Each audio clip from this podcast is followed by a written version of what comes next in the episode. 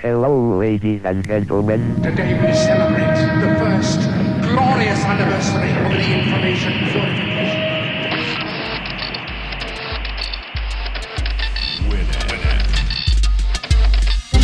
Piratas de Tierra del Fuego. Tecnología del mundo ensamblada en casa.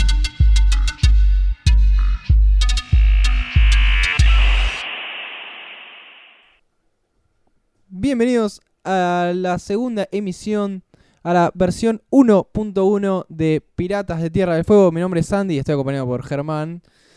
Buenas noches, buenos días, buenas tardes, Buenas lo que sea. buenas mañanas también. Sí, sí, sí, lo escuchaba a la mañana. viaje. Buen viaje. Si están viajando, eh, nada, un placer estar aquí de nuevo en Tierra del Fuego.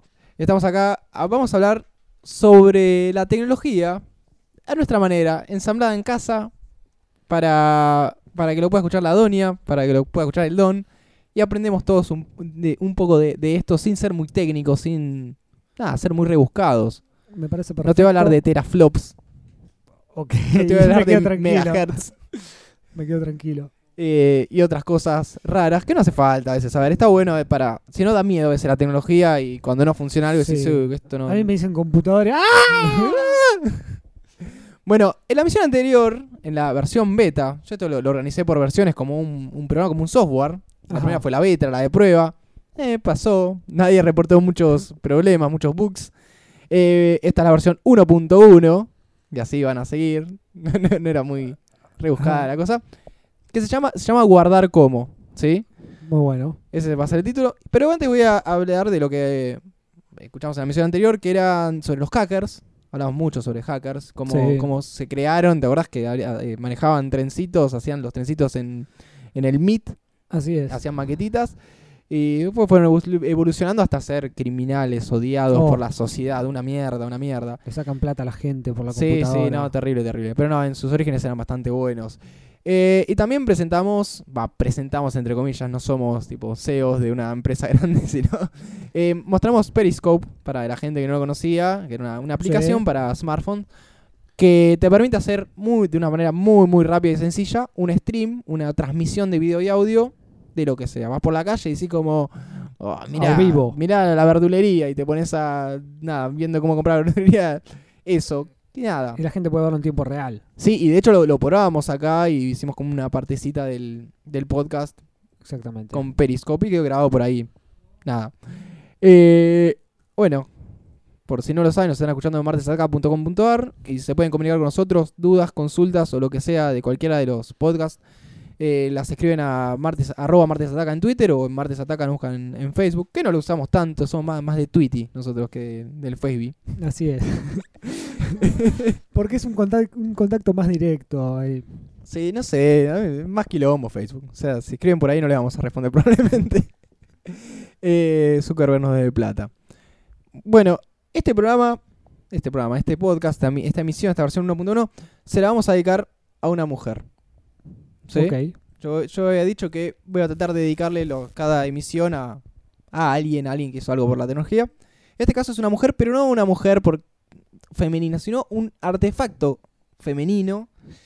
Eh, en el año 1961 llegó a la Argentina la primera computadora científica. Ah, va. No es que se lo digo a la mujer porque es la computadora y el género femenino, sino porque se llamaba Clementina. Ajá. Tenía nombre de mujer la primera computadora científica que llegó al país. Que en un rato le voy a explicar. Al final le explico por qué se llamaba así, por qué no se llamaba, eh, no sé, Jorgito. Ok. Eh, o Rosa. o Rosa. O Malena. Eh, primero vamos, vamos a ver el origen, cómo llegó esta computadora al país. Hay un, un señor, un matemático argentino, muy, muy capo, que era profesor y vicedecano de la Facultad de Ciencias Exactas y Naturales de, de la UBA, llamado Manuel Sadowski, que creó el Instituto de Cálculo. Estudió en Francia, todo, y viste, vienen con ideas de afuera, hay que hacer esto, eso, Sí. lo otro. Un capo el chabón. Y con un crédito que le había otorgado el CONICET, que es el Consejo Nacional de Investigaciones Científicas y Técnicas, que financia lo que es todo, que es investigación. Ajá. Eh, y avalado, que esto era muy importante, por un premio Nobel, que era Bernardo Hussein, que deben conocer, y por otro, un investigador que era líder de la fisiología cardiovascular, llamado Eduardo Brown. Eh, bueno, con el apoyo de esa gente, logró traer a Clementina, que no se llamaba así hasta que llegó. El costo, me decís, ¿cuánto, ¿cuánta plata se puso con esto? Fueron eh, 152.099 libras esterlinas, que no parece tanta plata, pero traducido, viste que Sí. con las cosas viejas uno hace una conversión, la, la- la- la inflación, todo, sería algo así como 5 millones de dólares por Apa. una computadora. Ahí parece otro número. Es un número bastante grande, pero bueno, está bueno que se invirtió. Eso es muy importante en la, en la ciencia y el desarrollo. Eh, sobre todo por la idea que tenía el chabón este que lo quería apli- aplicar, eh, no era solamente investigación, sino a, cosas del Estado, a cálculos, a- para, IPF, para aguas, para la electricidad, Sí. para todo. Bueno, la parte más técnica, que no importa tanto, pero bueno, está bueno mencionar, es que era una computadora de marca Ferranti. La marca era Ferranti, que hoy en día decir Ferranti que es Ferranti. Nada, no siguieron haciendo computadoras. Y el modelo era Mercury. Funcionaba válvulas y medía, calate esta, 18 metros de largo. ¿Viste que antes la computadora eran enormes? Sí. Eran 18 metros. ¿Qué la trajeron? Barco. Y la traen toda en partes y después la, van ensamblando. Ajá. Eh, probablemente la hayan traído en barco. La pueden haber tenido en avión, pero so- eran pesadas esas cosas. Y la armaron en el pabellón 1 de la ciudad universitaria, en, en Núñez. Eh, bueno, funcionaba válvulas, 18 metros, y necesitaba mucha refrigeración porque levantaba temperatura, que ni hablar, nada, era un- Sí. una estufa gigante. Adentro un frigorífico. la Adentro, ah, claro, mucho, mucho frigorífico. Tampoco había mucha tecnología a nivel de refrigeración. Claro. Pero bueno.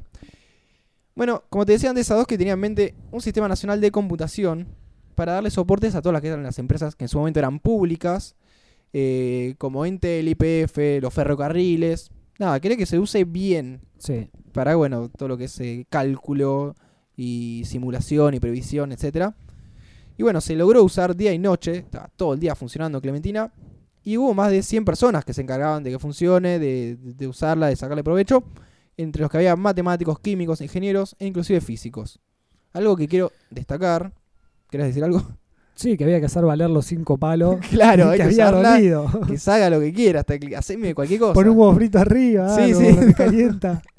Bueno, una cosa que la- de las que se crearon con, con Clementina es el primer lenguaje de computación argentino, Apa. que se llama eh, Comic, no porque era un chiste, sino porque era compilador del Instituto de Cálculo, esa era la sigla. Nos encantan los juegos de palabras. Sí, era un juego de palabras terrible. Y fue creado por eh, Wilfred Durán, parece uruguayo Wilfred Durán. Eh, que nada, era un, un- ¿cómo se llama? un lenguaje que estaba adaptado a problemas de simulación socioeconómicos. Eh, pasa- bueno, cuán mal no va a ir, o cuán bien nos va a ir dentro de un par de años. Sí. Bueno, el Servicio Nacional de Computación proyectado desde la UBA. Ahí Sí. fue cuando explotó la computadora. Calcularon. ahí, pa, les tengo que decir la- les tengo que decir algo, chicos. Ahí eh, seguía funcionando con, con discos. No, esta era con tarjeta, tarjeta perforada, sí, Eso. sí, sí, estamos hablando de los 60. De hecho, en la misma época del el podcast anterior que hablamos de los hackers, sí, sí, era Sí, todo tarjeta verdad. perforada. Eh, y nada, la idea era no traer una sola computadora, sino tener una red de computadoras, lo cual era Ajá. bastante visionario porque Sí. en ese momento, en los 60 es cuando se estaba creando en Estados Unidos la ARPANET. No sé si sabes lo que es el ARPANET No. es la semilla de Internet. Era una red que usaba la inteligencia, todo eso, para pasarse datos por todo el mundo. Ajá. O sea que era una visión muy parecida a esa. Pero bueno, debido a la falta de política de Estado que incentiva la investigación en el campo de la informática, Clementina dejó de funcionar en el 71. Fue quedando obsoleta a poco, le faltaban partes, sí. no ponían plata. Pensaban que era poner cinco palos y que funcione toda la vida. claro. No es así, hay que mantener, hay que renovar. Eh, hasta bueno, que quedó obsoleta en el 71, funcionó 10 años 10 nada años. más. Al parecer los militares la, la hicieron mierda, la desarmaron todo. Hay partes que se rescataron que hace un par de años fueron, estábamos hablando del 61, eh, hace unos 5 años creo que fue un aniversario. Y se podía ir a ver, creo, cuando fueron los 50 años de Clementina. Sí. Y podías ir a ver las partes, había charlas con los tipos 2011. 2011, sí. Eh, con los que laburaron, con la máquina, todo estaba bastante interesante. De hecho, hay, si buscas más o menos en internet, hay una página que ves todo el material. Hay un documental del canal Encuentro, está muy interesante. Eh, algo que te dejé picando era por qué se llamaba Clementina. Sí. Según Sadowski, que era este genio que la trajo, le pusieron Clementina porque mo- modulando un pitido que emitía la máquina se escuchaba. ¿Viste que los ruiditos que hacían música, hacían soniditos, todo?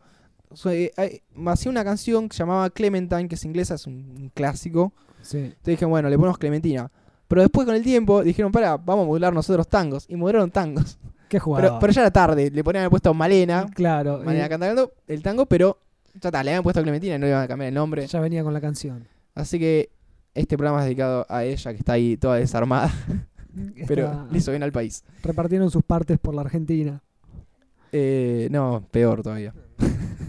Porque Porque le hicieron mierda, la, la rompí, destrozaron todo y quedaron partes de pedo, quedaron partes. Bueno, Bueno, el, el programa de hoy, como te decía, se llama eh, guardar como. Guardar como. ¿Qué guardar como? ¿Viste? Cuando vas, botón derecho, guardar como, guardar o guardar enlace como. Vamos a hablar del alma- almacenamiento, algo que parece tan, tan básico hoy en día, que guardamos en todos lados.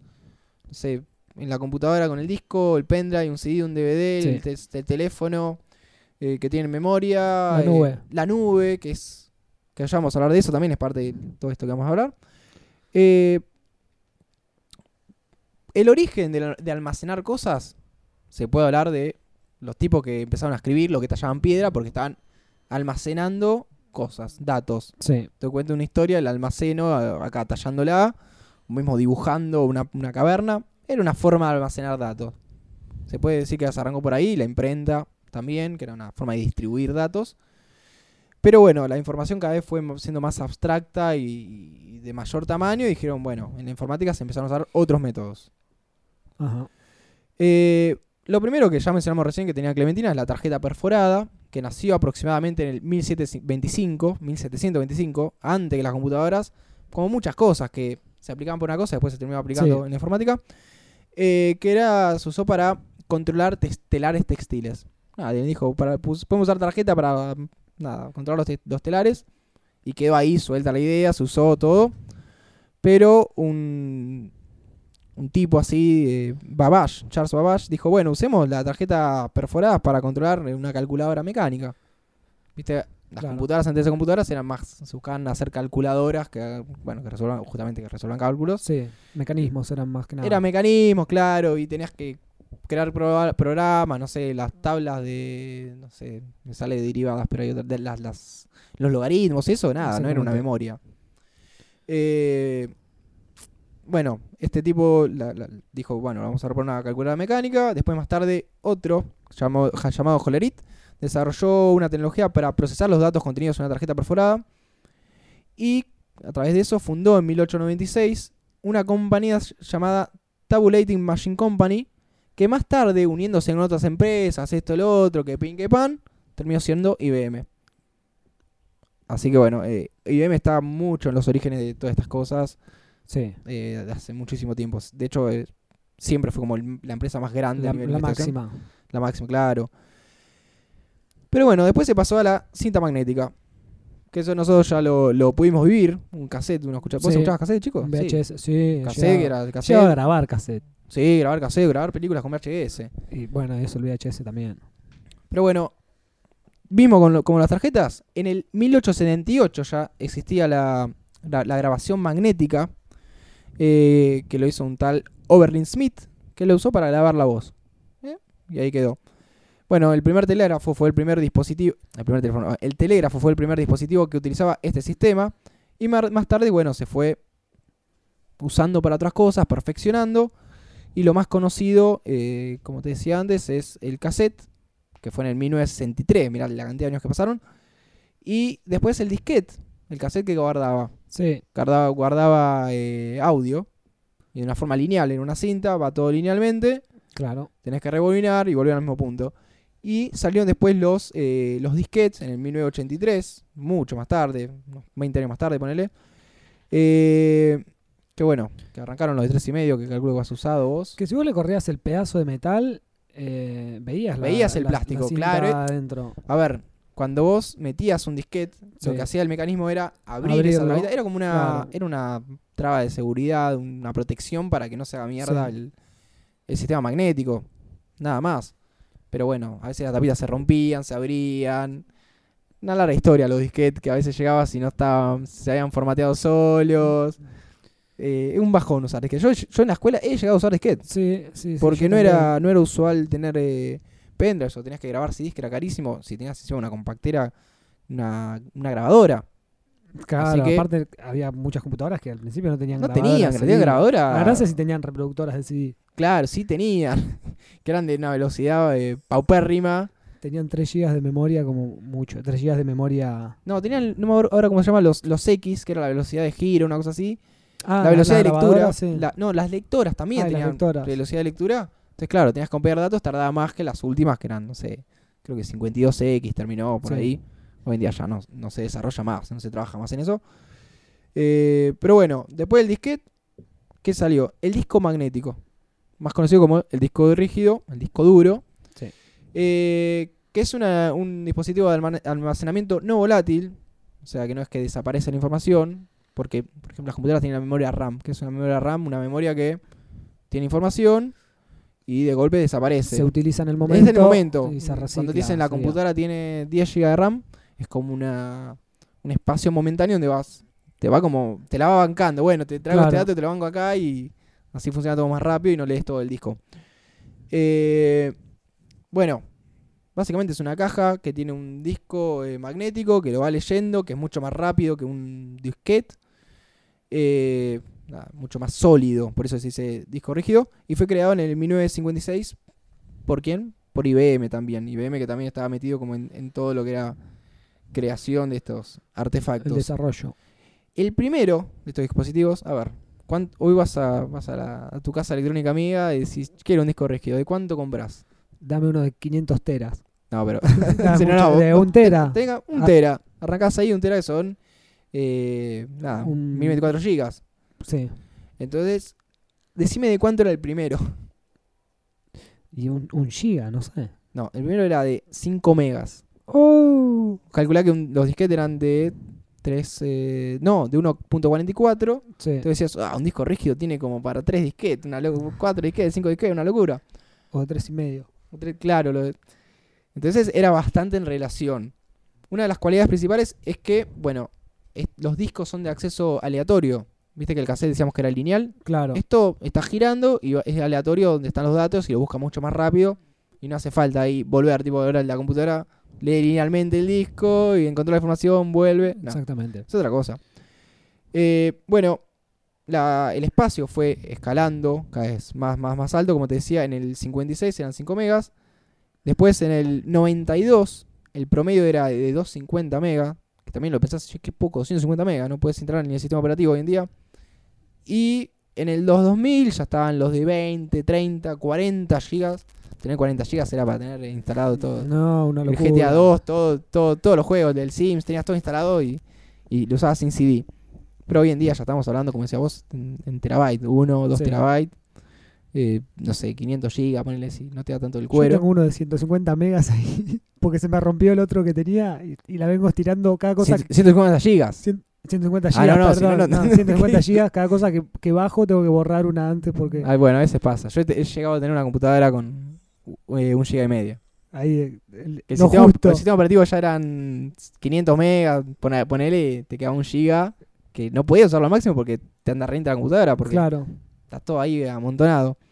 Bueno, son cosas que pasan. Cuando lo cambié el de 20 era como, ¡buah! Mierda. vuela. Ahora acá lleno, llené todo de MP3, es una locura. Te bajas todos los discos y después dices, ah, bueno, tengo que borrar porque. Y después te va quedando chico de nuevo, es así. Sí, Más grande tenés el disco, más lo llenás, más lo llenás y cada vez tipo, siempre te, te falta.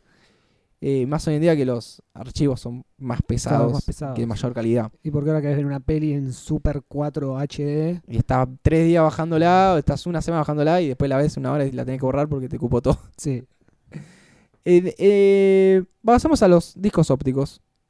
Que también iban como en paralelo, que son los discos ópticos, el Compact Disc, que, se, que Sony lo creó en 1983. Y el tamaño era de 700 megas Sí. u 80 minutos si grababas de... Eh, ¿Cómo? Audio. No, si grababas información. Tenía- vos podías grabar. Abrías el Nero, vos tenías el Nero para grabar. Sí, el Nero Express. El Nero Express. Eran o datos o música. Claro. Entonces, si querías man- poner 10 discos en MP3, lo metías como datos. Si no, escuchás un Ocho- solo CD con 80 minutos de 80 música. minutos. Eh, y esta, si eran los Ramones, capaz te entraban 4. sí, no, yo tenía compilado de, de- de punk rock, eran cuatro discos al hilo, y lo podías escuchar en el, en el mini componente. de esta misma tecnología se desprende el DVD, creado en el 1990.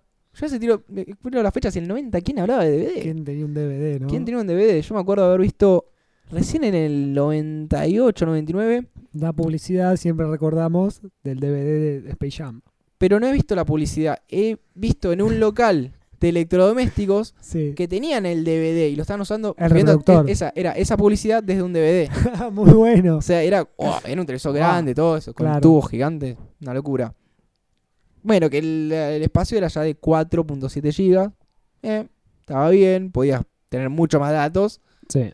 Podías clavarte, no sé, tres películas, cuatro en calidad medio chota. O, O, o un DVD en alta calidad.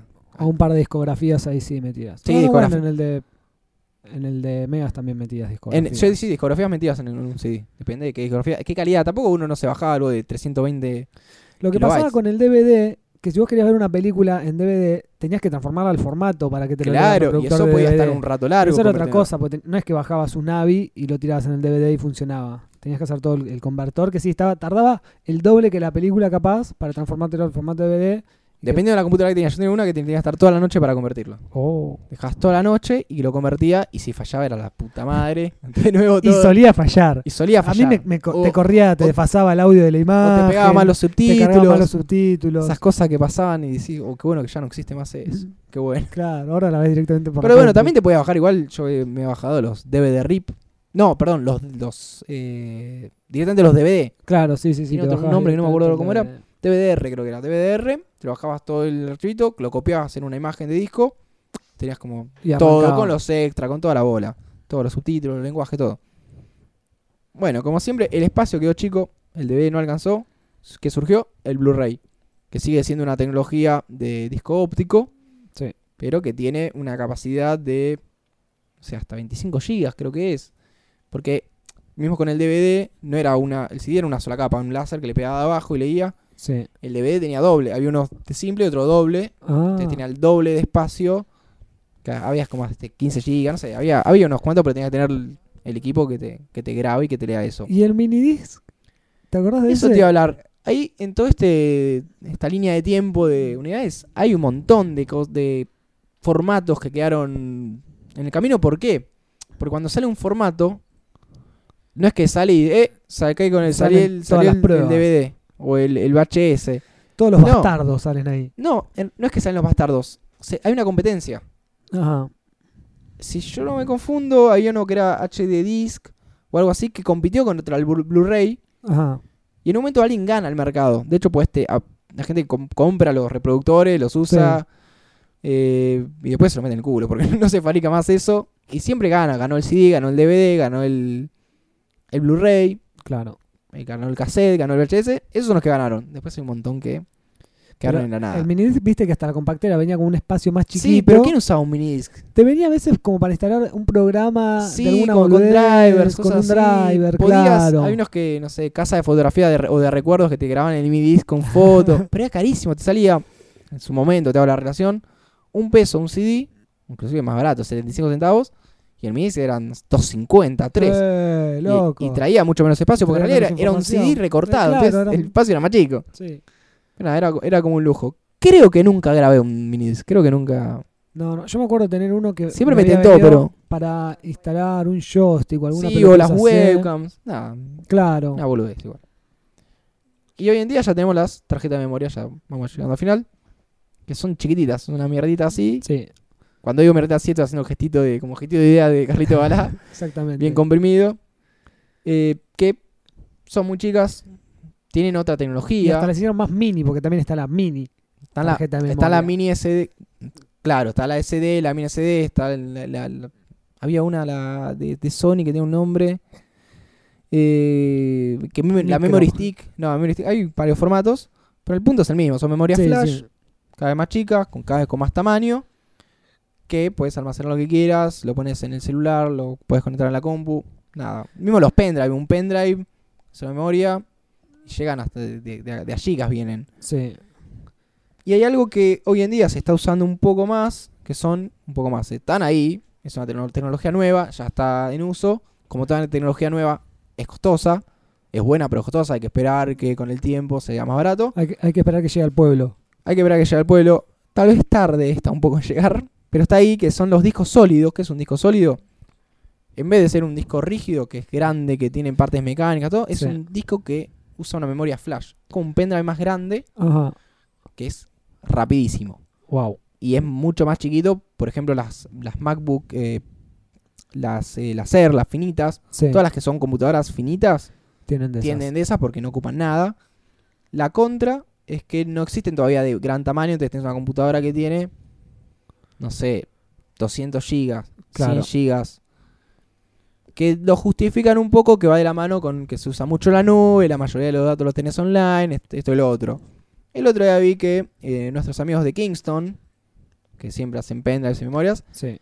ya lanzaron un disco de estado sólido de 960 gigas. Apa, Están ahí nomás del Tera, o sea se que acercan al Tera casi. ya está. Está bastante resuelto el tema. Hay que poner la tarasca. Y en cualquier momento, cuando nazcan los bebés, les van a empezar a poner ya la memoria en el dedo Y ya ¿Para está. La memoria somos nosotros. y ya está. Y para. Bueno, va, quedan, quedan dos ítems más para cerrar esto. Que es la nube, que uno dice, uh, una buena forma de almacenar, están en el- nada, está en la nube. En Sí. realidad lo mismo de siempre, están en, en discos rígidos. Es un- más un cambio de paradigma que los datos los tenés. Que los datos tuyos no los tiene otro, No, no no lo tiene claro. básicamente. Que, no, que están, no están localmente. Están, pero están en discos rígidos después de todo. Están en Sí. granjas de discos. Pero es, es más como un concepto la nube. Que, que defiendo bastante. Pero bueno, sí, los datos los tiene otros. Pero con internet de día también tu computadora hay un montón de datos que se pueden acceder. sí, sí, sí, Ah. obvio. Ahora, se pueden, yo siempre me pregunto, ¿qué, ¿qué sigue con esto? ¿Se puede hacer más chico? ¿Se puede hacer con más espacio? ¿Se puede hacer más chico todavía? Tipo un Sí. algo más chiquito. Y lo único que encontré al respecto, haciendo investigaciones, viste, todo. A ver, alguien debe estar desarrollando algo. Es que ya va a ser algo tan chico que no podés ni, ni agarrar. Bueno, hay un avance que ya lleva unos cuantos años, pero es lento, es lento, es lento. eh, de la Escuela de Medicina de Harvard, obviamente. Ajá. Qué raro que no era el MIT. Eh, me no, no era el MIT, porque son, estos son científicos, no son ingenieros tecnológicos. Eh, es un avance mediante el cual podría haber discos del tamaño de un DVD, Sí. así redonditos, con una capacidad de 50 teras. A la mierda. Vos hablabas de 1 o 2 teras, 50 teras. El tema es con qué está hecho esto, porque no es óptico, no es magnético, no son memoria flash. Tecnología de otro planeta. No, es bien de este planeta. Es bien de este planeta. Eh, es un disco desarrollado por el profesor, que lo voy a tener que leer porque es imposible. Renugopala Krishanan, creo que es indio. Ok. Eh, que está, este disco está entrecubierto con miles y miles de proteínas excitables con luz llamadas bacteriorodopsina. Son A bacterias. la mierda, están vivas. Son exactamente, son bacterias que son que cambian con la luz, se prenden, se apagan, que es como los binarios, lo, lo que es Sí. datos, en realidad en un punto es 1 y 0. Uno cuando guarda una foto no guarda una foto, Exactamente. guarda una cantidad de, de unos y ceros que representan esa foto después. Bueno, esto lo quieren hacer con moléculas, con partículas, algo muy biológico que no voy a entrar en detalle porque no lo entiendo tampoco. Eh, dicen que en la práctica estas bacterias tienden a volver a su estado original después de unas horas, o sea que vos le cargas, prendes, apagás, cargas datos, Sí, pierden, eh, no tiene una memoria a largo plazo. Claro. Pero estos loquitos están metiéndose con el ADN y todo y la están modificando para que la información pueda durar años. Qué locura. Que ya es bastante más. Cada vas, la vas actualizando y listo. Pero re- para eso realmente falta mucho tiempo. No sé igual si se va a triunfar. Si va a venir Sony con otra bacteria mejor y va a decir, Ahora que esta es la que, va, la que va a triunfar. No Va- sabemos. De todo eso va a terminar saliendo un Godzilla gigante. No sé, no sé. La verdad, yo me, me intriga mucho saber en dónde va a terminar lo que es eh, almacenamiento de datos. La tecnología en general. La biotecnología. La biotecnología, sí, pero lo que es almacenamiento de datos, como que cada vez es- no tiene que tener menos espacio y más espacio afuera y las memorias son cada vez más chicas. Ah, algo vamos a llegar, no sé, tal vez después la memoria seamos nosotros, lo guardamos nosotros y listo. Sería lo mejor. Eh, bueno, nos quedan unos cuantos podcasts esta temporada sobre tecnología para averiguarlo. Sí, sí, no, yo de, de esto no, sí, seguramente salga cada tanto y si algún día sale una noticia, obviamente la voy a mencionar porque en este podcast hay una sección que se llama, no se llama, que son los destacados. Yo traigo todas las semanas, como la semana pasada, como el podcast pasado traje eh, Periscope. Así es. Traigo un destacado. Este es un poco más técnico. eh, que es de Google. ¿Viste? Como nunca hablamos de Google. Google está por ahí, nadie le da Sí. pelota. Eh, la, la noticia cuenta que Google eh, cambió el algoritmo de búsqueda. Yo dije, Ajá. ah, cambió el algoritmo de búsqueda. La forma de búsqueda. Y yo me puse a investigar a ver cómo funciona el Lo- algoritmo de búsqueda de Google. Lo optimizaron. Lo optimizaron. supone. Pero resulta que todo el tiempo lo actualizan. 500 veces por año se actualiza. Algo así como cada Oh. 17, 18 horas cambia el código, el algoritmo. Están todo el tiempo. ¿Para qué? Para que cuando vos, y yo te señalo a vos, Sí. a usted oyente, busque algo, el resultado sea para vos. Ajá. No que, que el otro busque. Obviamente muchas veces va a coincidir. El resultado generalmente coincide, pero tal vez encuentran algo justo para vos, porque saben que a vos te gusta, no sé, el básquet y claro. buscan Manu Ginóbili y encuentran un póster con corazones de Manu Ginóbili. Ah, me encantaría. Eh, de eso se encargan los ingenieros de Google que tienen como un departamento dedicado especialmente a la, a la búsqueda. Si quieren les explico muy rápido cómo funciona el algoritmo de búsqueda de Google, Dale. si tienen tiempo. Bueno, el proceso empieza cuando uno pone una palabra rastreando más de 30 billones de páginas de internet, o sea, todas las páginas que hay en el mundo y que los dueños de las páginas autorizan que se busque información ahí. Sí. Después, Google clasifica estas páginas según su contenido y unos cuantos factores para determinar después el orden. Y con eso actualiza los casi 100 millones de gigas, 100 millones de gigas de datos que tienen de las páginas ya indexadas. Una locura. Sí. Imagínate eso, después termina dentro de bacterias, ya estamos. La segunda etapa consiste en ejecutar fórmulas para entender lo que el usuario eh, que inició la búsqueda quiere puntualmente, que es lo que yo te decía. Ahí Claro. dicen, espera, este chabón es tal, es poner que estás logueado en la cuenta de Google, este le gusta este, estuvo viendo propaganda de esto. Bueno, a mí me pasó algo que me sorprendió un poco el otro día, que yo busqué en Mercado Libre, ponerle unas tarjetas digitalizadoras para dibujar con la compu, y ahora en Facebook, cada vez que estoy así al pedo scrolleando, me aparece tipo un cartel que dice Mercado Libre te quiere vender publicidad eh, sugerida, qué sé yo, tableta digi- esto. Sí, sí, eso pasa mucho. Tipo, Cuando, compra esto, compra esto acá. cuando buscas en páginas de venta o de lo que sea, te va a sugerir ese artefacto en particular, porque ese artículo, porque veo que vos querés eso, entonces te va a romper las bolas. Claro. Te va a decir, Pero te, acordate te que vos... una cosa que vos buscaste en un lado y te la metes ya Sí, sí, sí, porque, a ver, vos decías Mercado Libre, le paga a Facebook para tener pu- publicidad. Claro. Y el algoritmo funciona buscando en tu computadora qué buscaste vos en Mercado Libre. Eh, vos querés eh, una remera, vas a entrar y te va a mostrar, che, acordate que vos estuviste buscando esta remera. Y te va a dar manija para que quieras comprarla. Exactamente. Así funciona la cosa. Bueno, las- estos algoritmos que se encargan de buscar estas coincidencias, se encargan también de ver cómo, viste, con el autocompletar, Sí. cómo deletreas qué resultados van a aparecer según tu región, según tu idioma, buscar sinónimos, en, sinónimos, entender las preguntas, porque Usted quiso decir. bueno, Google está hecho, eh, la base de Google es para buscar preguntas, no para buscar palabras, sino por ejemplo, Claro.